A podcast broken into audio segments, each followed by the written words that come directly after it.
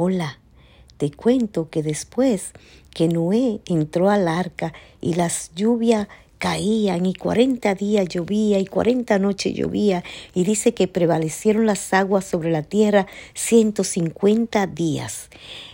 Luego se acordó Dios de Noé y de todos los animales y de todas las bestias que estaban con él en el arca, e hizo pasar Dios un viento sobre la tierra y disminuyeron las aguas, y se cerraron las fuentes del abismo, y las cataratas de los cielos y la lluvia de los cielos fueron detenidas, y las aguas decrecían gradualmente de sobre la tierra, y se retiraron las aguas al cabo de ciento cincuenta días. Y reposó el arca en el mes séptimo a los diecisiete días del mes sobre los montes del Arará. Y las aguas fueron decreciendo hasta el mes décimo. En el décimo, el primer, primer día del mes, se descubrieron las cimas de los montes.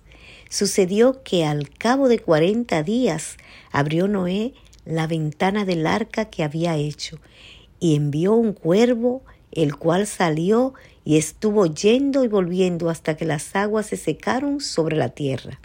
Envió también una paloma para ver si las aguas se habían retirado de sobre la faz de la tierra, y no halló la paloma donde sentar la planta de su pie, y volvió a, él al arca, porque las aguas estaban aún sobre la faz de toda la tierra.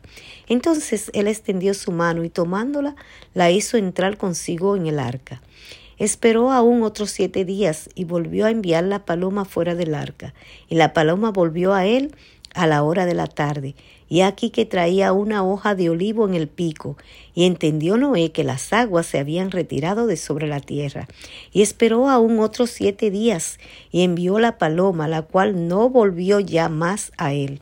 Y sucedió que en el año seiscientos uno de Noé, en el mes primero, el día primero del mes, las aguas se secaron sobre la tierra, y quitó Noé la cubierta del arca y miró, y he aquí la faz de la tierra estaba seca.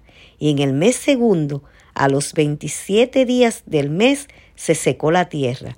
Entonces habló Dios a Noé diciendo, Sal del arca tú y tu mujer y tus hijos y las mujeres de tus hijos contigo todos los animales que están contigo, de toda carne, de aves, de bestia y de todo reptil que se arrastra sobre la tierra, sacarás contigo, y vayan por la tierra y frutifiquen, multiplíquense sobre la tierra.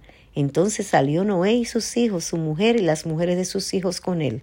Todos los animales y todos los reptiles, toda ave, todo lo que se mueve sobre la tierra según su especie, salieron del arca.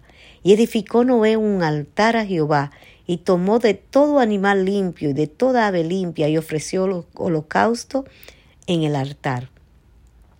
Y percibió Jehová olor grato, y dijo Jehová en su corazón, no volveré más a maldecir la tierra por causa del hombre, porque el intento del corazón del hombre es malo desde su juventud, ni volveré más a destruir todo ser viviente como he hecho.